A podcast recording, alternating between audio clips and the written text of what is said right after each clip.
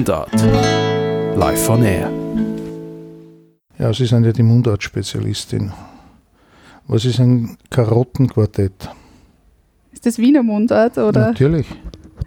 Ich bin eher in der burgenländischen Mundart mehr, Ich mehr kann, ich vertraut. kann Ihnen eher nur die wienerische Variante. oder die oberösterreichische. Teilweise Variante ja, vermute wobei ich. Oberösterreichisch hat, hat kaum schöne, interessante Ausdrücke. Also nicht, da habe ich nicht so schöne gefunden wie zum Beispiel Karottenquartett. Karottenquartett. Das sind Das hat vier, nichts mit Essen zu tun. nein, vermutlich. es sind vier Mitarbeiter der MA48, die ja die, also so oranges Gewand anhaben und die meistens zu viert irgendwo die Straße reinigen. Vier auf einmal sieht man aber wenig, finde ich. Na, sie sagen immer, es sind immer zwei und zwei und die sind zu viert in einer Straße unterwegs. Wieder was dazugelernt. Und was ist äh, Dschungelgurken? Eine Banane. Dschungelgurken. Ja, Banane. Gut, starten wir. Diese Mundart-Spezialausgabe zum Thema Klimawandel führt uns in den Wiener Prater, konkret in das Zeiss-Planetarium. Seit 2013 ist er Direktor der astronomischen Einrichtungen der Volkshochschulen Wien, des Planetariums, der Kufner und Urania Sternwarte.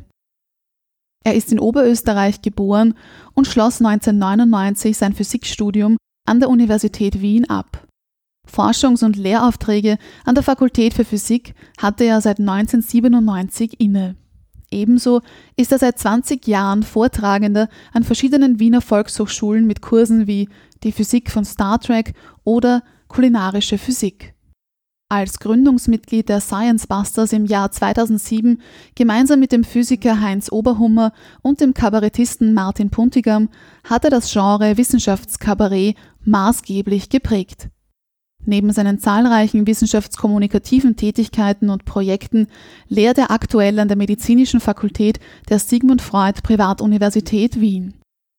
Zuletzt ist im Frühling 2019 sein Buch Flirten mit den Sternen, was sie schon immer über das Universum wissen wollten, aber nie zu fragen wagten, erschienen. 2012 wurde er mit dem Preis der Stadt Wien für Volksbildung ausgezeichnet 2016 erhielten die Science Busters den Deutschen Kleinkunstpreis. Was sind die deutlichsten Auswirkungen des Klimawandels in Europa? Wer trägt bzw. wo liegt die Hauptverantwortung? Wie lässt sich das aktuelle gesellschaftliche Klima, die Stimmung rund um den Klimawandel beschreiben? Und wie er über Wissenschaft spricht, wie er Wissenschaft kommuniziert, erlebbar macht und was es mit dem Begriff Erdäpfel auf sich hat. Herzlich willkommen, Werner Gruber. Technik, Physik oder Medizin, irgendwas davon wird's. Eine Neigung zu genau diesen drei Fachbereichen war bei Ihnen nämlich schon ziemlich früh in der Kindheit erkennbar. In einem Interview schildern Sie diese herrliche Anekdote, dass Sie im Alter von circa acht Jahren sich zuerst ein Geschwisterchen wünschten, dann bestimmte Haustiere wie Hund, Katze, aber schlussendlich blieben diese Wünsche unerhört bzw. unerfüllt. Was sie schließlich bekommen haben, war ein Experimentierbaukasten. Und dies war sozusagen eine Art Schlüsselerlebnis bzw. einer der Schlüssel zu einer ganz neuen Welt. 41 Jahre später, ich nehme an, Sie sind noch immer Einzelkind. Ja, Haben Sie aktuell oder hatten Sie im Laufe Ihres Lebens Haustiere? nein, aber Plüschtiere. Stehen auch hier im Büro. Poldi, die Anna, die passen aufs Büro auf und es gibt in der Brandschutzordnung des Planetariums der Stadt Wien folgende Regel. Als erstes Menschen retten, als zweites meine Plüschtiere und dann das restliche Material. Wie viele sind es? Zwei, drei. Also Nein. zwei, nein, es sind mehrere, aber äh, drei mit einem hohen emotionellen Wert. Und was ist jetzt von dieser kindlichen Faszination des Ausprobierens, des Experimentierens, was ist da geblieben? Sehr viel. Äh, wobei man dazu sagen muss, es geht weniger um Ausprobieren, es, es geht eher darum, die Natur zu verstehen bzw. zu beschreiben. Unser Job ist es nicht etwas zu erklären, also das machen wir im Sinne der Volksbildung und der, äh, der Erklärung für die Bevölkerung. In der Wissenschaft geht es eher darum, Dinge zu verstehen. Und da gibt es mehrere Möglichkeiten, entweder drüber nachdenken, Philosophen funktioniert nicht wirklich. Zweite Dinge, Dinge auszurechnen. Das funktioniert schon etwas besser. Und die dritte Variante ist, Fragen an die Natur zu stellen durch Experimente. Und jetzt kann man Experimente entwickeln. Die meisten kennen jetzt Experimente aus dem Schulbereich, wo man sagt, ja, es kraucht, funktioniert nicht und der Lehrer ist nachher angefressen und die Schüler lachen recht drüber. Äh, Experimente zu entwickeln bedeutet ein bis zwei Jahre echte Arbeit, weil man braucht die Materialien, man braucht die Finanzierung der Materialien und der Arbeitszeit. Dann probieren wir was aus, dann funktioniert es nicht so, wie man sich es eigentlich vorgestellt hat. Und man ist eigentlich durchaus einige Monate, jeden Abend legt man sich sehr frustriert nieder, weil etwas nicht funktioniert und hofft, dass man am nächsten Tag in der Früh munter wird und man eine Idee für die Lösung des Problems hat, von dem man eigentlich am Vortag noch nicht einmal gewusst hat, dass man das Problem hat. Und das hat man eigentlich jeden Tag. Und das ist eigentlich ziemlich frustrierend und das unterscheidet da, was unterscheidet ein Naturwissenschaftler von einem unter Anführungszeichen normalen Menschen? Es ist die Frustrationsschwelle. Wir kennen keine Frustrationsschwelle, weil wann dann das Experiment funktioniert, hat man fünf Minuten Glückseligkeit, wo man sich in den Armen liegt, egal ob Mandal oder Weiberl, und man freut sich. Und am nächsten Tag in der Früh steht man auf und sagt sich, wie kann ich das Experiment erweitern? Und eigentlich geht es dann genau schon zum nächsten Experiment. Und die äh, Momente der, hm, sagen wir mal, Befriedigung oder die Momente der Glückseligkeit sind sehr kurz. Die Momente der Frustration sind eigentlich sehr hoch. Was hilft Ihnen in diesen Phasen, wo nichts weitergeht? Ähm, Der Austausch mit Menschen oder eher das in Klausur gehen? Nein, es ist beides. Äh, es hat auf der einen Seite den Vorteil, lasst es mir in Ruhe, weil ich muss nachdenken. Und das Zweite ist, beim Kaffeeautomaten mit anderen diskutieren, zu sagen, ich habe ein Problem. Und es ist tatsächlich diese, genau diese Mischung. Auf der einen Seite ist man in dieser Phase wirklich asozial. Also Wissenschaftler haben ja so ein bisschen das Image zu sagen, ja, das sind ganze Autisten. Na, das sind wir nur, wenn wir in einem Forschungsprojekt beteiligt sind. Also wenn wir jetzt sagen, okay, jetzt äh, in meinem Umkreis, wenn ich jetzt sage, okay, ich mache jetzt Forschung, dann bin ich wirklich für zwei Monate äh, zwar erreichbar, aber da sage ich, dann schickt mir bitte eine SMS, ich rufe dann zurück, weil da ist man dann wirklich dabei. Und während dieser Phase ist man schwer ansprechbar. Wenn ich da einkaufen gehe, denke ich die ganze Zeit darüber nach, wie kann ich das und das machen. Und da ist dann auch jeder soziale Kontakt wahnsinnig störend. Wenn man dann das Projekt abgeschlossen hat, dann ist man wieder ganz gewöhnlicher Mensch, so wie jeder andere auch. Äh, also wir sind so auch, aber es ist tatsächlich, man ist dann hochkonzentriert und der erste und der letzte Gedanke des Tages, und da gibt es ja keine Tag- und Nachtzeiten, du isst, wann Zeit ist und du schlafst, wenn du mir bist. Also das ist eigentlich ein sehr vernünftiges Leben.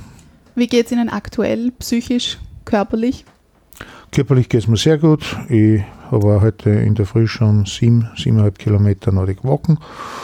Äh, Also die Fitness ist da. Ich war vor einer Woche bin ich auf den Vesuv raufgestiegen und das hat alles funktioniert. Psychisch, ich denke nach. Um noch kurz bei der, bei der Kindheit zu bleiben. Sie sind ja im Innviertel geboren, in Ansfelden aufgewachsen und haben in Oberösterreich Ihre gesamte Schulzeit verbracht und sind zum Studieren nach Wien gekommen. Ja, Können Sie sich noch an Ihre früheste sprachliche Prägung erinnern? ähm, ehrlich gesagt, nein. Nein, kann ich nicht. Ich weiß nur eins, also das erzählen meine Eltern äh, oder haben das lange Zeit sehr gerne erzählt, dass ich sehr große Schwierigkeiten hatte, den Begriff Erdöpfel ähm, zu artikulieren. Und ich bin mit drei Mädchen aufgewachsen. Das war die beste Freundin meiner Mutter, hat drei Mädchen gehabt und da haben sie uns dann gemeinsam hochgezogen. Und da hat die Älteste, wie wir dann nochmal gemeinsam Mittagessen haben, und ich habe gerade einen Erdäpfel gegessen, hat sie gesagt, du Werner, sag einmal Erdäpfel. Und ich habe sie mit großen Augen angeschaut, habe aber gewusst, dass ich es nicht kann und habe dann nach ungefähr 10, 20 Sekunden Kartoffel gesagt. Aber wurden Sie im Dialekt sozialisiert? Ja, ja. Also meine Eltern waren, mein Vater war Elektriker, äh, meine Mutter hatte zwar Ausbildung zur Buchhalterin und Schneiderin, war aber dann unter Anführungszeichen sogenannte nur Hausfrau, weil mein Vater beruflich sehr viel unterwegs war. Und äh, dass der Sohn äh, so etwas wie Familie hat und jemand daheim ist, da ist dann meine Mutter beruflich daheim geblieben. Und bei uns daheim ist sehr wohl Dialekt geredet worden. Also, und ich persönlich bin ja jetzt jemand, der sagt, ich habe jetzt keinen extrem breiten Dialekt, wie man das mal sagt. Man versteht mich nicht. Wenn ich vor deutschem Publikum äh, spreche, versuche ich dann etwas mehr ins Hochdeutsch zu gehen. Aber ganz ehrlich gesagt, äh, wenn jemand nicht versteht, dann liegt es eher daran, dass es nicht an der Sprache liegt, sondern eher, dass mein Gegenüber gewisse Fachbegriffe nicht kennt. Wie würden Sie Ihre jetzige Sprechweise beschreiben? Ich denke nicht drüber nach, ich weiß nicht. Ich weiß nicht, was ich vor, wie, ob ich in einer, vor einer Minute im Dialekt geredet habe oder in Hochdeutsch. Aber grundsätzlich, wie würden Sie sagen, wie sprechen Sie beruflich oder privat? Gibt es da Unterschiede na, oder ist es, na, ist es na, mehr oder weniger, Sie sprechen mit Ihrer Lebensgefährtin nicht anders als mit Ihren Plüschtieren? Na, genau so ist es. Äh, mit den Plüschtieren vielleicht etwas liebevoller. Äh, na, aber es ist tatsächlich so, dass ich, äh, wie heute sah, es haben mir schon einige Kollegen vorgeworfen, ja, nämlich bei den internationalen Konferenzen, dass man die Fachsprache verwenden soll, wo ich persönlich der Meinung bin, es ist vollkommen egal, ob ich vor Fachpublikum spreche oder vor anderen Publikum oder mit anderen Menschen, weil ja, ich habe den Vorteil, wenn ich den Begriff äh, Laplace-Funktion oder Fourier-Transformation verwende, habe ich den Vorteil, dass ich im Fachpublikum das nicht erklären muss. Das ist tatsächlich der einzige Unterschied. Aber etwas zu erklären und mit jemandem zu kommunizieren, äh, bedeutet nicht, dass ich deswegen auf Hochsprache umstehen muss. Ja, wenn ich ein Interview fürs deutsche Fernsehen habe, macht es einen Sinn, etwas, äh, nicht unbedingt die Wiener Ausdrücke wie Lurch, das sind übrigens in Deutschland Wollmäuse, zu verwenden, weil wenn jemand nicht versteht, bringt es nicht. Also das heißt, es muss jetzt nicht unbedingt Vokabeln verwenden, wo ich weiß, dass mein Gegenüber sicher nicht versteht. Das ist der einzige Unterschied. Aber sind Sie schon einmal bei physikalischen Erklärungen an, an sprachliche Grenzen gestoßen? Na, na, ganz ehrlich, äh, es gibt Dinge, wo ich dann sage, geben Sie mir vielleicht fünf Minuten Zeit, ich muss drüber nachdenken, wie ich es erkläre. Aber tatsächlich ist es so, dass, äh, na, und es gibt dann immer wieder die Möglichkeit des Aufzeichnens. Ich habe immer ein Blatt Papier dabei, wo man sagt schon sehr, so und so schaut das aus, wo man dann sprachlich sich schwer tut, was zu machen. Es gibt in jeder Disziplin ein bestimmtes Vokabular, eine eigene Terminologie, aber würden Sie sagen, dass abgesehen von dieser Fachsprache, dass der sprachliche Stil, der Duktus in den Naturwissenschaften ein anderer ist? Ja, wir haben nämlich einen Vorteil. Wir haben klar definierte, oder wir haben Definitionen, die jeder Physiker weltweit versteht. Da gibt es keine Diskussion. Es wurde zum Beispiel über den Begriff schwarzes Loch abgestimmt. Man hat sich überlegt, wir brauchen einen Begriff, äh, punktförmige Singularität verursacht aufgrund einer Raumzeitkrümmung mit unendlicher Masse, äh, mit, unendlicher, äh, mit 1 durch unendlich im Durchmesser. Da haben wir gesagt, ja schon, dieser Begriff, das ist ein bisschen kompliziert, wir brauchen was Neues. Und es hat eine Konferenz gegeben und bei dieser Konferenz wurde darüber abgestimmt. Es hat eine Konferenz gegeben, da wurde darüber abgestimmt, was ist ein Planet. Und das sind Definitionen, das wird dann veröffentlicht und der, der die Fachliteratur liest, was jeder Naturwissenschaftler macht, weiß dann, ab morgen gilt das so. Und das gilt weltweit. Und das ist auch die wahnsinnige Stärke der Naturwissenschaften gegenüber anderen Disziplinen. Wenn ich jetzt, ich komme aus der Neurophysik, da haben wir öfters mit Psychologen zu tun, die haben ihre Begriffe nicht definiert. Da heißt dann, ja, das kann man nicht definieren. Ja, man kann es. Das bedeutet ja nicht, dass das in Marmor gegossen ist. Zum Beispiel hat es früher eine andere Planetendefinition gegeben, als es jetzt gibt. Die haben wir verändert, weil es notwendig geworden ist. Und das Problem ist nur, dass, und das, das ist vielleicht mein großer Kritikpunkt an den Geisteswissenschaften, die Geisteswissenschaftler sind nicht bereit, eine allgemeingültige vorläufige Definition für etwas abzugeben. Und deswegen ist das Problem, wenn sich Geisteswissenschaftler miteinander unterhalten, brauchen die immer einen halben Tag, dass sie wissen, was der andere meint. Als Naturwissenschaftler, und ich habe das selber erlebt, ich habe, nur wie ich Student war, ist ein Kollege aus Tschechien gekommen, Student, und der hat bei uns in der ähm, Elektronikkurs teilgenommen und der hat nur Tschechisch und Russisch gekannt. Mein Professor hat nur Englisch, Französisch und Deutsch gekannt. Also sie haben sich sprachlich nicht unterhalten können. Und ich habe eine Prüfung gesehen dass mein Professor eine Formel auf die Tafel geschrieben hat mit einem Fragezeichen, worauf der Student sofort erkannt hat, wo in der Formel ein Fehler drunter war, hat das auskorrigiert, hat den Formelteil erweitert, worauf der Professor auch wiederum eine Erweiterung und es wurde in 20 Minuten kein Wort gesprochen. Das hat deswegen funktioniert, weil wir klare Definitionen haben. Es weiß jeder Physiker, was ist Energie. Das ist ganz klar definiert. Das war es der von Australien bis in die USA, das war es der von Nordkorea bis äh, in Österreich. Das ist, diese Sprache hat Vorteile. und hat auch Nachteile. Sind dann die Naturwissenschaftler und Naturwissenschaftlerinnen dann weniger offen gegenüber Neuschöpfungen? Nein, wir haben überhaupt kein Problem. Es gibt ja tatsächlich immer wieder Vorschläge, dass man sagt, ja, schwarzes Loch ist eine klare Definition einer punktförmigen Singularität. Jetzt sind die Quantenmechaniker draufgekommen, dass es nicht nur punktförmige Singularitäten gibt, sondern auch Quantensingularitäten. Und jetzt wird ernstzunehmend diskutiert, sollen wir diese Objekte schwarze Sonnen nennen? Na, wir haben auch kein Problem, Definitionen zu verändern. Äh, es ist jetzt nicht in Marmor gegossen es weiß jeder, wovon wir reden. Und wenn wir dann sagen, wir müssen was ändern, dann machen wir das auch. Da gibt es große Konferenzen und da setzen sich die Top-Fachleute für fünf bis zehn Jahre zusammen. Die treffen sich zwei, dreimal im Jahr und sagen, wie machen wir die neue Definition? Ist es überhaupt notwendig? Und dann wird das dem größten Gremium, was es dann gibt, das ist tatsächlich eine Art Urabstimmung. Die letzte große war die, tatsächlich die Planetendefinition. Da haben sie von der IAU, äh, das ist die größte Astronomievereinigung, wurden alle Mitglieder befragt, seid ihr mit der neuen Planetendefinition einverstanden? Und mit Ausnahme der Amerikaner haben alle gesagt, ja, macht Sinn. Und es war, wenn man die Amerikaner abzählen würde, wäre es mehr oder minder einstimmiger Beschluss gewesen. Also es ist jetzt nicht so, dass wir antidemokratisch arbeiten. Äh, das ist nämlich auch ein wichtiger Punkt.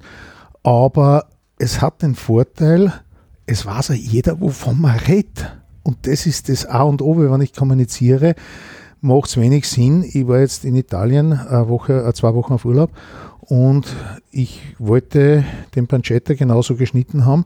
Ich habe gesehen, wie schwierig das ist und äh, es sprachlich nicht artikulieren zu können. Und wenn Wissenschaften keine klaren Definitionen haben, sprich miteinander nicht, nämlich Fachwissenschaftler nicht miteinander reden können, dann frage ich mich, wozu habe ich es? Ich möchte jetzt auf das Thema Klimawandel zu sprechen kommen. Wie würden Sie das aktuelle Klima, also die aktuelle Stimmung rund um den Klimawandel beschreiben? Ich glaube, es sind zwei Dinge. Wir merken einmal auf alle Fälle wieder, dass die naturwissenschaftliche Ausbildung keine besonders große ist, in Österreich als auch weltweit, weil Klima und Wetter gerne verwechselt wird. Wenn es nämlich dann heißt, ja, Sommer, im Sommer ist Haus, ja, das war schon vor 20 Jahren auch. Das zweite ist, dass Leib mitreden, die äh, wie soll ich sagen, ich glaube, es hat jeder eine Meinung, auch nur die wenigsten können sie begründen. Und man hört zum Beispiel immer wieder das Argument, ja, Klimawandel hat es immer gegeben, das ist nichts Aufregendes. Stimmt, allerdings, wenn man sich die Daten näher anschaut, jedes Mal, wenn es einen Klimawandel gegeben hat, hat es mindestens ein paar tausend Jahre braucht, bis sich das Klima verändert hat. Jetzt sind wir in der Größenordnung von ungefähr 100, 150 Jahren, wo es, eine, einen Wandel des Klimas gibt. Und das sagt schon sehr viel aus. Also das sagt schon, dass wir sehr klar im Bereich eines Klimawandels sind, der auch im wesentlichen Bereich menschengemacht ist. Und kann man auch sagen, dass die Veränderung des Klimas rasanter fortschreitet ja, das ist als genau in den das. letzten 20 Jahren? Na, das, das schon ich, länger? Das würde ich, also das, jetzt sind wir genau dort, wo es wahnsinnig schwierig wird. Wir haben das Problem, dass wir über Statistik reden. Und wenn jetzt einmal, nehmen wir an, dieser Sommer wäre verregnet, was er nicht ist, würde man sagen, ja, der Klimawandel ist ja eh nicht da, weil der Sommer war kalt. Na, das Problem ist, dass Klima eben nicht bedeutet, dass ich die Zahlen von A, 2, 3, 5 Jahren oder auch 20 Jahren hernehmen möge, sondern ich muss einfach einen größeren Zeitraum mir anschauen und ich sehe, in den letzten 100 Jahren habe ich eine ganz klar definierte Steigerung. Vielleicht ein wichtiger Punkt, äh, beim Klimawandel. Und das ist das, wenn man sagt, ja, da gibt es eben so Begrifflichkeiten, wenn das Klima um ein, zwei Grad wärmer wird, wird jeder sagen, ja, a 2 Grad ist jetzt nicht viel. Doch, das ist sehr viel, weil es eine Durchschnittstemperatur ist und das bedeutet, dass die Maximaltemperaturen eben nicht a 2 Grad höher sind, sondern dass die Maximaltemperaturen bedeutend höher sind. Und was wir haben, ist, ich kann mich erinnern, wie ich junger Bub war, hat es einmal im Jahr ein, zwei Tage, vielleicht drei, vier Tage gegeben, wo wir eindeutig über 30 Grad Celsius hatten. Heute, in, tatsächlich vor zwei Wochen, hatten wir in Wien eine ganze Woche, wo wir jeden Tag de facto eher bei den 35 Grad waren. Und wenn ich mir jetzt die letzten fünf Jahre hernehme, kann ich mich erinnern, dass es praktisch jede, äh, jeden Sommer irgendwo eine Woche, mindestens eine Woche gegeben hat, wo man eher über 35 Grad hat. Und jetzt kommen wir mal in den kritischen Bereich Sobald wir zwischen 35 und 40 Grad sind und das Ganze nicht eine, sondern zwei Wochen haben, kann sich die Vegetation nicht mehr erholen. Und da kommen wir dann in den Bereich. Die Durchschnittstemperatur ist tatsächlich dann nur um ein bis zwei Grad gestiegen. Die Maximaltemperaturen, und das ist dann etwas anderes, sind aber dann bedeutend höher und die führen dann tatsächlich dazu, dass sich die Vegetation nicht mehr erholen kann. Wenn wir jetzt schon dabei sind, was sind denn Ihrer Ansicht nach die drei deutlichsten Auswirkungen des Klimawandels, die wir hier in Europa bereits jetzt schon wahrnehmen und künftig noch stärker wahrnehmen werden? Erstens einmal eine erhöhte Temperatur, das ist das Einfachste. Das Zweite, was wir wahrnehmen werden, das vergessen viele, sind Krankheiten. Wir haben jetzt vor einigen Monaten, beziehungsweise ich glaube sogar schon letztes Jahr, erstmalig Malaria in Sizilien. Das hatten wir vorher nicht. Das heißt, die Krankheiten kommen immer mehr vom Süden in den Norden. Das, in den USA ist das schon sehr stark feststellbar. Die sind, liegen die USA tendenziell eher mehr im Süden. Und Umweltkatastrophen von Sturzregen, Vermurungen und so weiter. Also da wird sicher auch noch mehr kommen, wobei das eher eben eine Frage der Statistik ist. Das heißt, das wird man nicht jedes Jahr haben, sondern halt hin und wieder. Und wo liegt nun tatsächlich die Hauptverantwortung am aktuellen Status quo, jetzt etwas zu verändern? Die Politik, die Industrie, das Individuum, wenn wir uns jetzt davor tasten von der, entweder von der Makro- zur Mikro- oder von der Mikro- zur Makroebene? Die Lösung ist ganz klar Technik. Natürlich ist es wichtig, wenn jeder von uns ein bisschen auf die Umwelt schaut. Ich sage jetzt einmal, das Plastiksackerl-Problem besteht nicht darin, dass wir Plastiksackerl verwenden. Ich bin ein Anhänger des Plastiksackerls, aber das Problem besteht darin, wenn wir das Plastiksackerl downy hauen. Ich verwende meine Plastiksackerl so lange, bis sie zerschlissen sind und wenn sie zerschlissen sind, werden sie korrekt entsorgt, nämlich nicht, dass irgendein Viech damit deppert spülen kann oder dass es in den Wald schmeißt. Das ist im Moment eher unser Problem beim Plastiksackerl. Genauso beim Strohhalm wann wir die Dinge wegschmeißen. Ich war jetzt vor kurzem in Neapel. Dort schmeißt jeder alles am Boden und dann schaut es auch so entsprechend aus und damit habe ich eine Vermüllung der Umwelt. Wenn ich in Wien gehe, merke dass die Wienerinnen und Wiener um einiges disziplinierter sind und damit wird es mehr oder minder korrekt entsorgt. So, das ist einmal das eine. Was wir als ganz großes Problem haben, das ist jetzt gerade die aktuelle Diskussion, Elektroauto versus Wasserstoffauto wird heftig diskutiert, was umweltfreundlicher ist. Es ist in meinen Augen beides gleich gut oder gleich schlecht. Ich brauche in beiden Fällen Strom, um entweder den Wasserstoff zu produzieren oder um die Batterien zu laden. Und das ist im Moment genau der Bereich, der nicht gelöst ist. Das heißt, der Strom muss irgendwo herkommen und das kann ich mir jetzt aussuchen. Atomkraft, Wasserkraft, Kohlekraft. Das sind die drei großen Varianten. Jetzt werden viele sagen, ja, aber lasst uns die Solarenergie nutzen. Äh, oder die Windkraft ist eine gute Idee. Das wurde in Deutschland ausprobiert und die Deutschen haben es geschafft, wirklich mit allen Anstrengungen, die haben die ganze Nord- und Ostsee zupflastert mit Windkraftwerken und die kommen auf maximal 20, 25 Prozent des eigenen Strombedarfs über Solarenergie oder über alternative Energien. Wir in Österreich haben das Glück, über Wasserkraft können wir relativ viele Ressourcen abdecken. Aber andere Länder wie zum Beispiel Tschechien, das jetzt nicht dieses Platzangebot hat wie die Deutschen in der Nord- und Ostsee oder Wasserkraft hat, so wie wir, die brauchen andere Alternativen und da kann man nicht einfach sagen, ihr habt jetzt nicht das Recht auf Strom. Und ich habe zuerst erwähnt, am vernünftigsten wäre es Technik und es gäbe eine wunderbare Lösung, die leider im ganzen EU-Wahlkampf von keinem einzigen Politiker, egal welcher Partei genannt wurde. Das wäre das sogenannte Kernfusionskraftwerk. Kernfusion, um das kurz zu erklären, ist kein Kernspaltungskraftwerk, so wie Tschernobyl oder Fukushima. Dieses Kraftwerk kann nur dann explodieren, wenn man Sprengstoff hineingibt. Also ist eine sichere Technologie.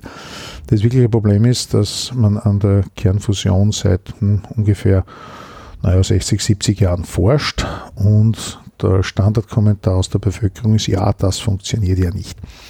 Na, das Ganze ist sehr wohl, es funktioniert sehr wohl. Seit 1992 haben wir es erstmalig geschafft, eine kontrollierte Kernfusion in der Nähe von London zustande zu bringen. Da hat man noch mehr Energie reinstecken müssen, als es gebracht hat. Im Jahr 1997, 98 hat man 16,1 Megawatt an Energie gewonnen aufgrund dieses Prozesses. Und ein Jahr später wurde der Startschuss gegeben um das Kernfusionskraftwerk ITER in Kadarasch zu bauen. Und es hätte letztes Jahr in Betrieb gehen sollen, ist aber nicht in Betrieb gegangen, weil einige Bürokraten sich nicht einigen konnten, wer wird Chef. Technologisch ist es gelöst. Wir können sagen, es war dann die Diskussion, wer wird Chef, wer wird Stellvertreter, wer wird Kantinenchef. Die Länder, die hier mitmachen, haben dann gesagt, naja, wenn wir nicht Chef werden, wird es Lieferschwierigkeiten geben. Das hat dann tatsächlich zu Lieferschwierigkeiten geführt und so weiter. Und das Kraftwerk, Sie wissen nicht wann. Es ist so, dass dieses äh, Verwaltungsgremium wird alle zwei Jahre von einer externen Firma geprüft. Dieser Prüfbericht sollte veröffentlicht werden. Seit sechs Jahren wird er nicht mehr veröffentlicht, weil es so katastrophales Ergebnis ist. Und da sage ich ganz ehrlich, das ist meine persönliche Aufgabe und ich mache auch sehr viel Werbung für ITER, denn wenn ITER funktioniert, es ist eine wirklich saubere Form. Es entsteht Radioaktivität. Man muss allerdings dazu sagen, diese Radioaktivität ist wirklich Vergleich von äh, Spitalsradioaktivitätsabfall. Die inneren Wände werden leicht radioaktiv, die werden alle zehn Jahre ausgebaut. Man legt es auf den Parkplatz, man kann sogar daneben hingehen. Man soll es nicht essen und abschlecken. Und das lässt man dort zehn Jahre auskühlen und nach zehn Jahren baut man es wieder ein. Also es ist kein radioaktiver Müll, der so in dem klassischen Sinne entstehen kann. Wir füllen Wasser ein und wenn wir dieses Ding 5000 Mal weltweit bauen, können wir sagen, das war's mit dem Energie. Dann ist, das, ist die Energieproblematik gelöst. Und was ist der aktuelle Zeitplan? Das traut sich keiner zum Sagen. Also, wenn der politische Wille da ist und man sagt, wir wollen das haben, kann das Ding in zwei Jahren funktionieren. Dann würde man es noch, ITER ist nur ein Kernfusions- Forschungsgroßreaktor. Also das Ding ist schon ein Kraftwerk im großen Stil. Da möchte man aber nur ein paar Dinge ausprobieren mit Notfallprozeduren, Notfallabschaltung. Wie funktioniert es, dass man keine Kinderkrankheiten hat? Es macht keinen Sinn, 5000 Mal was zu bauen, was Kinderkrankheiten haben könnte. Das heißt, das probieren wir drei bis fünf Jahre aus, testet alles durch und dann sagt man so, und jetzt bauen wir genau das, ohne Kinderkrankheiten, wenn man draufkommt, dass vielleicht das Klo am falschen Ort ist, wenn man das anders besser machen könnte und die Parkplätze anders gestalten könnte, bauen wir das ganze Ding 5000 Mal weltweit und die Sache ist gegessen. Weil im aktuellen Klimavolksbegehren, das Sie auch unterzeichnet haben, spricht man ja von einer Klimaneutralität um 2040. 2050 das könnte sich ausgehen. herum. Könnte sich ist ausgehen. das sehr optimistisch oder das kann ich zu wenig beurteilen. Dazu bin ich zu wenig Fachmann fürs Klima. Und die Lösung, die auch die, die Individuen, die Einzelperson vorantragen kann, ist durch den eigenen Lebenswandel, wie Sie sagen, einerseits Müll trennen und im eigenen Kleinen was bewirken, aber dann durchaus Druck zu machen der Politik, der Regierung, dass etwas passiert. Das wirkliche Problem ist, ich kann natürlich im Einzelnen etwas tun. Wir dürfen trotzdem nicht vergessen, der Hauptenergieverbraucher ist die Industrie. Das, und um das einzudämmen? Das, das heißt, ich brauche einen Druck auf die Politik. Äh, und das Problem ist nur, was kann jetzt die Politik machen? Wenn ich jetzt höre, ja, wir brauchen Steuern auf Flug, äh, auf Kerosin. Äh, ich habe vor kurzem ein Interview gehört von einem Flughafenbetreiber und der hat ein sehr schönes Statement abgegeben. Der hat gesagt, ja, Bahnfahren ist tatsächlich, äh, äh, da gibt es eine andere Lösung. Und zwar das Problem ist jetzt, wenn ich auf das, äh, es gibt einen internationalen Vertrag 1944. Da hat man sich darauf geeinigt, dass man sagt, okay, die Infrastruktur des Fliegens sind die Fluggesellschaften verantwortlich. Das heißt, alle Fluggesellschaften, die im Flughafen Wien landen, zahlen dem Flughafen Wien dafür, dass der überhaupt existiert diese Infrastruktur wird nicht aus der öffentlichen Hand bezahlt. Wenn ich Zug fahre, wird die Infrastruktur aus der öffentlichen Hand bezahlt. Der Gegendeal war der, deswegen gibt es keine Besteuerung auf das Kerosin. Und jetzt sagen natürlich nicht ganz ungerechtfertigt die Flughafenbetreiber als auch die Fluggesellschaften, wenn ihr das Kerosin besteuert, dann müsst ihr aber auch die Infrastruktur zahlen. Das klingt jetzt blöd, ich komme da auf eine Wiegelwaage. Was ich persönlich für den vernünftigsten heute und ich persönlich mache, wenn ich in Europa bin, wenn es also außer es ist wirklich Extremsituation. Im Regelfall fahre ich alles mit dem Zug. Wien, Hamburg. Äh, ich bin einmal nach Marrakesch mit dem Zug gefahren. Das hat so eine schöne Zeit. Ich habe jetzt meinen ganzen Urlaub mit dem Zug verbracht und da kann man sehr weit kommen. Äh, und es ist eine sehr angenehme Art und Weise zu reisen. Man muss nicht jeden Plätzchen mit dem Flieger tatsächlich fahren und wir haben auch, wir leben in einer Zeit, wo heute die Kommunikation durchaus auch über Skype, wo ich sage, da muss ich nicht einmal persönlich vor Ort hinkommen, sondern es reicht tatsächlich, sie einmal vom Computerbildschirm zu setzen. Ich habe mit der EU-Kommission ein paar Schichten gehabt, das haben wir tadellos mit Videoconferencing, sogar von mir privat daheim, kann man das tadellos machen. Es ist, Fliegen ist wirklich nicht in dem Sinn so notwendig. Und es ist tatsächlich so, dass die Flugpreise schlicht und einfach in manchen Bereichen viel zu günstig sind. Mhm. Und das soll jetzt nicht, damit ist jetzt nicht gemeint, wenn einer einmal in Urlaub fliegt, weil es nicht anders, ja, dann soll er in Urlaub fliegen. Äh, das wirkliche Problem sind die Geschäftsreisen, ganz direkt gesagt. Wir haben vorher schon ganz kurz über Wissenschaftskommunikation gesprochen. Wir haben gesagt, Begriffe wie Klimawetter werden oft verwechselt oder synonym verwendet. Wissenschaft muss kontextualisiert werden, Wissenschaft muss kommuniziert werden, im besten Fall muss Wissenschaft erlebbar gemacht werden. Das ist Wissenschaftskommunikation und das ist wiederum eines ihrer Spezialgebiete. Seit 1999 sind sie Lehrende und Vortragende an verschiedenen Wiener Volkshochschulen mit ganz unterschiedlichen Kursen. Inwieweit hat sich denn der Stellenwert der Wissenschaftskommunikation verändert? Von den Anfängen, von Ihren Anfängen? Naja, es ist so, wofür brauchen wir Wissenschaftskommunikation? Das ist eine ganz wichtige Frage. Erstens einmal für mich persönlich, um Geld zu verdienen. Das ist ein sehr angenehmer Nebeneffekt. Das zweite ist, es gibt zwei Dinge, für die Bevölkerung. Gibt es etwas, was ich brauche? Einer meiner erfolgreichsten Kurse war die Physik des Kochens. Kochen ist in Wien ein Thema, das funktioniert. Wo man sagt, das kann ich brauchen. Dass ich sage, ah, wenn ich diesen und jenen Effekt der Physik ausnütze, kann mein Wiener Schnitzel besser werden. Äh, ein anderer Kurs, der auch sehr erfolgreich war, Physik des Papierfliegerbauens. Opas bauen gerne mit ihren Kindern Papierflieger und die Kinder spielen das nämlich auch. Also das funktioniert. Das sind Dinge, die man brauchen kann. Das Zweite, was es gibt, und das ist auch ganz wichtig, Ängste abbauen. Wir haben wahnsinnig viele Ängste aufgrund einer mangelnden Naturwissenschaftsausbildung in den Schulen. Ich erlebe jetzt gerade in den letzten Wochen und Monaten, ist glaube ich jede zweite Frage, Herr Gruber, 5G. 5G, das neue Mobilfunkstandardnetz oder der neue Standard des Mobilfunknetzes. Und Leute haben einfach Angst, weil sie, und jetzt sind wir leider genau in dem Bereich, nicht in der Lage sind, vernünftig im Internet zu recherchieren. Natürlich, recherchieren kann jeder schnell einmal. Das Problem ist, da kommt man dann einmal auf fünf Seiten, die, wo dann Vögeln abstürzen und so weiter, was ein absoluter Blödsinn ist. Äh, man glaubt gar nicht, was man heute will, schnell mal elegant Videos faken kann. Und das wirklich, also ist, im Prinzip die Wissenschaftskommunikation hat zwei Aufgaben. Informationen zu liefern, die ich persönlich brauchen kann. Wir haben da mal im Planetarium im Rahmen des Science-Programms einen Kurs gehabt, Darmträgheit. Dieser Kurs war sensationell besucht, weil es gibt wahnsinnig viele Personen mit Darmträgheit. Und die Dame konnte sich der persönlichen Fragen nicht mehr erwehren. Es war ein toller Vortrag. Das ist, mag jetzt vielleicht jetzt nicht so nach Wissenschaft klingen, aber die Dame hat tatsächlich die aktuellsten wissenschaftlichen Forschungen präsentiert und konnte vielen Menschen helfen. Und das ist, glaube ich, genau das, was im Moment Science Communication bedeutet. Ängste nehmen oder Dinge liefern, die man tatsächlich auch brauchen kann. Das heißt, nicht, nicht jede Forschung stößt auf ein offenes Ohr in der Gesellschaft. Na, das Problem ist, das ist auch nicht Job des Forschers. Aber diese Third Mission wird ja immer mehr zum Thema, dass man neben Lehre und Forschung auch Wissenschaftskommunikation betreibt. Wozu? Es klingt jetzt blöd, ich weiß, äh, ist jemand, der selber das massiv betreibt.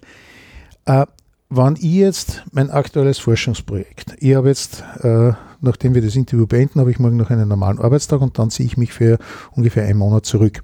Und in diesem einen Monat beschäftige ich mich mit einem Problem, wie kann ich ein Experiment durchführen, wo Erdvibrationen oder wo die Vibrationen des Erdbodens keinen Einfluss auf das Experiment ausüben. Das ist jetzt was, was eigentlich in der Bevölkerung kein Mensch braucht. Ganz ehrlich. Ein Wissenschaftler, der ein hochsensibles Mikrokristall-Züchtexperiment hat, für den ist das lebensnotwendig. Das zu kommunizieren, kann ich mich hinstellen und sagen, ich erzähle euch jetzt gern, was habe ich in den letzten zwei Monaten gemacht, aber es ist nichts, was irgendjemand unmittelbar nützt.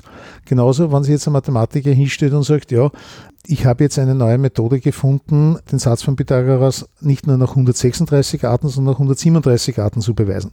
Wenn ein Mathematiker kommt und sagt, ich habe jetzt, das ist tatsächlich der Fall, es gibt, ähm, da schlagen sie mir jetzt nicht, ich glaube 78 Arten, Krawattenknoten zu binden. Und es ist gezeigt, dass es nicht mehr gibt. Das kann man brauchen, dass, man, dass ein Mathematiker hergeht und sagt, so, und ich erkläre euch jetzt diese 78 Varianten und kann euch zeigen, es gibt keine mehr. Und der hat dann einen Abendvortrag und sagt, alle 78 Varianten Krawattenknoten. Ich glaube, es ist wichtig, dem, für den es wichtig ist, das zu kommunizieren, Und das können jetzt Industriefirmen sein, das kann auch die Gesellschaft sein, zu sagen, schaut her, das, was wir forschen, zum Beispiel für Klimaforscher, ist es wahnsinnig wichtig, das in der Gesellschaft zu vermitteln, zu sagen, schaut her, wir fahren nicht bei Gaudi zum Nordpol, um das und das zu machen. Da ist es ein gesellschaftspolitisches relevantes Thema. Aber jetzt muss man auch wieder sagen, ja, aber die Bevölkerung hat auch Angst vor dem Klimawandel. Äh, und da ist jetzt, äh, es macht keinen Sinn, jemandem zu erklären, ja, wir haben einen neuen Effekt der Quantenmechanik gefunden, um einen besseren Transistor zu bauen. Die meisten wissen nicht einmal, was ein Transistor ist. Und das ist immer das, wofür oder Ängste abzubauen. Das ist das, was in meinen Augen Science Communication bedeutet. Und ich würde auch sagen, wenn man jetzt denkt, dann, Sie sind Gründungsmitglied der Science Busters, Schmäh. Man kann auch Gaudi, man kann auch Gaudi haben. Ja, aber was haben wir denn auch gemacht bei den Science Busters? Bei den Science Busters, da hatten wir das große Glück, Heinz Oberhummer und meine Wenigkeit war ein kongeniales Team, was dann noch von, Heinz, äh, von Martin Puntigam schön moderiert wurde, ist, dass wir nicht lang reden. Der Heinz und ich haben Geschichten erzählt und wir haben drei Dinge gemacht. Wir haben entweder Dinge mitgegeben, die die Leute selber brauchen können. Ich werde nie vergessen, fünf physikalische Methoden, ein Gurkenglas zu öffnen. Das kann es brauchen. Wir haben aber genauso erzählt, zu sagen, ihr braucht nicht Angst vor dem und dem haben. Fukushima ist ein schönes Beispiel. Beim Tsunami sind 25.000 Leute gestorben. Bei Fukushima ein paar wenige Personen. Also da reden wir wirklich von einigen zig, aber nicht mehr. Ängste zu nehmen. Und das dritte war, wir haben Geschichten erzählt. Einfach Geschichten, wo man sagt, wie funktioniert Wissenschaft? Tragödien, Dramen, also auch witzige Dinge, wo man sagt, ah, das war jetzt ein nettes Geschichtel. Das hätte aber genauso aus 1001 sein können, nur war es halt aus dem Wissenschaftsbereich. Und das Ganze humorvoll verpackt. Ja, das ist, aber es bleibt nicht, es bleibt nur das übrig, etwas zu sehen, wo man sagt, boah, das ist verblüffend. Es schützt mich oder ich brauche keine Angst haben, beziehungsweise ich kann es im Alltag nutzen. Abschließend möchte ich noch auf das Jahr 2015 zu sprechen kommen. Sie erlitten einen Herzstillstand und dank sofortiger Herzmassage ihres Kollegen Martin Puntigam und einer reibungsvollen Rettungskette haben sie ohne Folgeschäden überlebt. Wie gehen Sie denn jetzt als Wissenschaftler, als Physiker und auch ganz persönlich mit Begriffen wie Schicksal, Zufall, etwas Glück ist sicher auch immer dabei. Wie gehen Sie mit solchen Begrifflichkeiten um? Ich muss ganz ehrlich sagen, es klingt komisch, aber es hat sich mein Leben genau nicht verändert. Ähm, Aber sagen Sie, es war Glück, es war Zufall, es war Schicksal, wie, na, wenn Sie darüber hab, sprechen? Ich habe diese Fragen mir vorher nicht gestellt und ich stelle sie mir jetzt nicht. Es ist nicht mein Horizont. Es ist tatsächlich so, ich weiß, dass es Glück war. Es hätte auch anders ausgehen können. Aber ich weiß ganz genau, dass wenn ich jetzt über die Straßen gehe, kann es genauso sein, dass mir ein Auto da fährt und dass ich tot bin. Und ich habe immer so gelebt, wie, also ich sage es einmal so, es ist letztes Jahr meine Mutter gestorben und sie hatte Krebs und da hat man schon gewisse äh, Rahmenzeit gesehen. Und ich habe sie im Spital besucht und äh, sagt, Mama, was machst du gerade? Na, ich schreibe gerade Listen. Und sage ich, wofür, was steht auf der Liste? Und sagt sie, na, ich habe nur ein paar Leute was zum Sagen, was ich einer dringend sagen will. Worauf ich gemerkt habe, ah, meine Mama. Und der schöne Vorteil ist, ich habe allen Menschen das gesagt, was ich ihnen sagen wollte. Es gibt morgen eine Person tatsächlich, der morgen was zu sagen habe, aber tatsächlich ist es so, ich habe so gelebt, dass man jetzt sagt, wenn ich in den nächsten fünf Minuten stirb, ja, ich will natürlich noch gerne weiterleben, aber jeder von uns hat eine begrenzte Zahl an Herzschlägen. Machen wir was draus. Und ich habe vor ein paar Wochen meinen Lebenslauf zusammengeschrieben und muss sagen, okay, ich habe das Leben von mehreren Personen gelebt und bin damit durchaus zufrieden es ist Zufall, Glück und es ist genauso, wenn heute beim Herzstillstand ist es natürlich so hochdramatisch, man sagt, boah, man war 20 Minuten lang tot. Aber wenn heute ein Kind mit acht Jahren Lungenentzündung hat, wir haben Antibiotika und es lebt, und es lebt wegen den Antibiotika. Und wenn heute ein Kind Masern geimpft ist und dadurch die Masern nicht bekommt und überlebt, und Masern ist jetzt nicht so eine sogenannte Kinderkrankheit, von 1000 Kindern stirbt eines an Masern, Darüber wird dann in den Medien relativ wenig berichtet, weil es eine große Tragödie ist. Auch da überleben Leute Dinge. Und wenn man früher eine Blinddarmoperation gehabt hat, sind viele Leute daran gestorben. Heute ist eine Blinddarmoperation nichts mehr, was man diskutiert.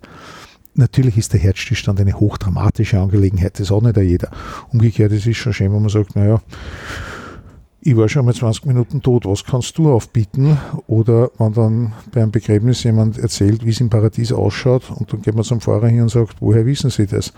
Naja, man sagt sich, sage ich war schon dort. Also, also sie kann nichts mehr überraschen. Ich war, ich war in meinem Leben, bin ich zweimal gestorben. Ich fürchte weder Tod noch Teufel. Nachgefragt. Der Mundart Word Rap.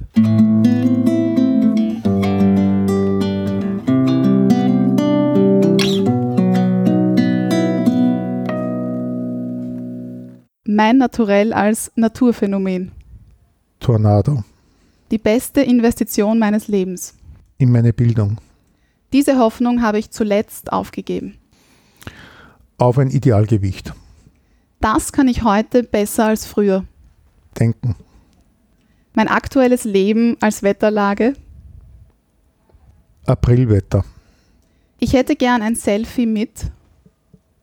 Neil Armstrong. Leider ist er schon gestorben. Für mich unbockbar in Sachen Klimaschutz. Das Nichtwissen unserer Politiker. Risiko oder auf Nummer sicher gehen? Was hat mich im Leben eher weitergebracht? No risk, no fun. Die skurrilste Frage, die ich jemals bekommen habe. Boah, da gibt's viel. Also da gibt's wirklich viel. Eine Kostprobe davon. Boah. Ah, äh, ich denke jetzt nach, aber die, skurrilsten Fragen habe ich dann gleich einfach so ad acta gelegt, dass angefangen von äh, das Skurrilste, Herr Gruber, wieso erklären Sie nicht der Bevölkerung, dass es zwischen dem Nord- und Südpol einen Tunnel gibt, wo man durchfliegen könnte? Die skurrilste Frage, die Sie jemals gestellt haben? Wann gibt es Essen?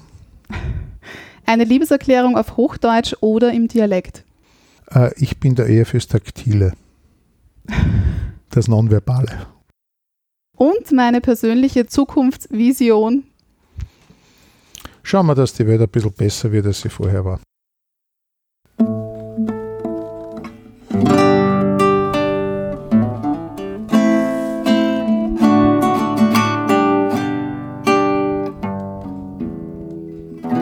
Mundart, der Podcast für Sprachkünstler.